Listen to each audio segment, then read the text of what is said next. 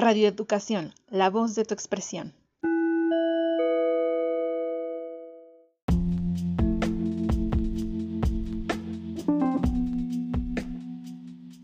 Hola, ¿qué tal? Muy buen día. Mi nombre es Paloma Villaseñora Lamilla. Sean bienvenidos a este nuevo segmento de educación.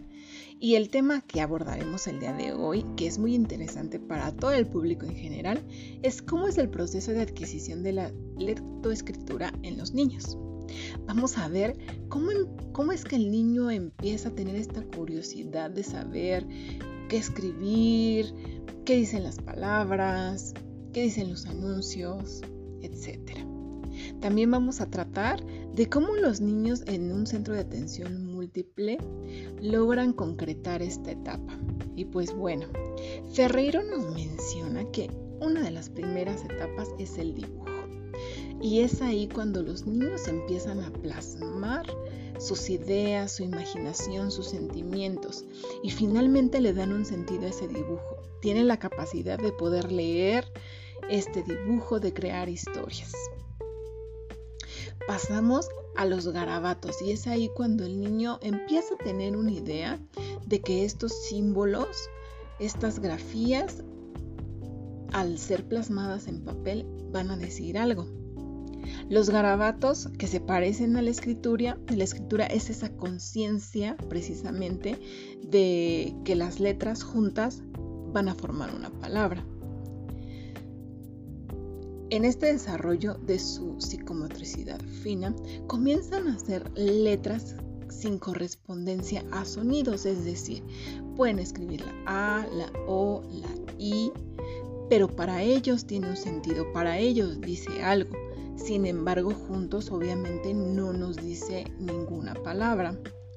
En la etapa de letras con correspondencia a los sonidos, pues obviamente aquí ya los niños empiezan a juntar las sílabas, precisamente es un nivel presilábico, en donde tienen la idea de que, por ejemplo, la M con la A dice ma, si la junto otra vez M con A dice mamá, ¿ok? Entonces es una etapa sumamente importante. La eh, ortografía inventada en esta etapa los niños um, confunden, por ejemplo, la Y con la doble L porque tiene un sonido de Y, Entonces hay que tener paciencia, sobre todo con ellos, para aclararles cuál es la función de la ortografía para que se concrete en una ortografía convencional. Es bien importante que tanto en la casa como en las escuelas tengamos un ambiente alfabetizador. Esto es que, por ejemplo, los objetos de casa tengan los letreros de cómo se llaman, porque nosotros no aprendemos a leer y escribir por eh, separando las palabras por sílabas, o sea, no hablamos ma, ma, corre, no, mamá corre. Y en este sentido es que nos va a apoyar el ambiente alfabetizador.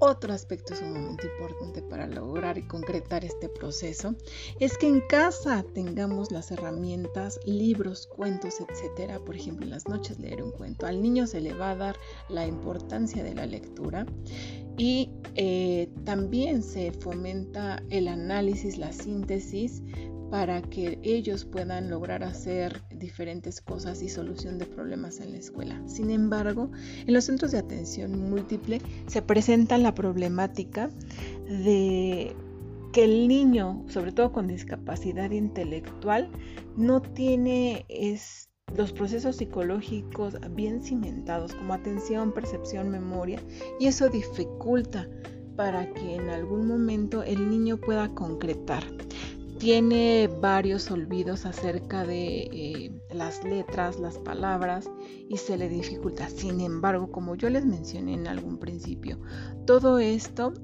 es dependiendo de cada una de las personas. Todos somos diferentes y no vamos a forzar absolutamente a nadie que de los 3 a los 4 años ya tenga la etapa de garabatos que se parecen a la escritura, porque como les menciono finalmente, todos somos distintos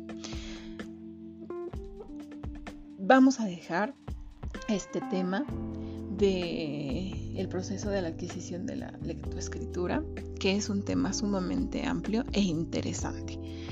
Entonces, como padres, como maestros, como público en general, siempre debemos de apoyar a todos los alumnos, a las alumnas, para que puedan concretar esta etapa de lectoescritura y que se dé sobre todo la comprensión lectora, porque a niveles de educación media superior y superior es donde se están teniendo dificultades de que no se entienden los textos, no se tiene un sentido, no se tiene análisis, síntesis y pues obviamente vamos a comenzar desde que los niños están pequeños, desde que hacen esos dibujos que tienen sentido, de darles la apertura de, ok, léeme lo que dice. No vamos a decir, no, ahí no dice eso.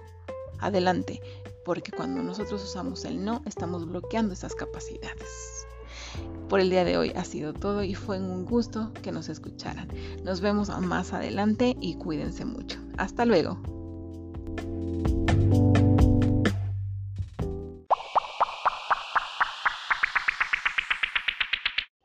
Radio Educación te da las gracias por habernos acompañado. Este espacio es para tu reflexión.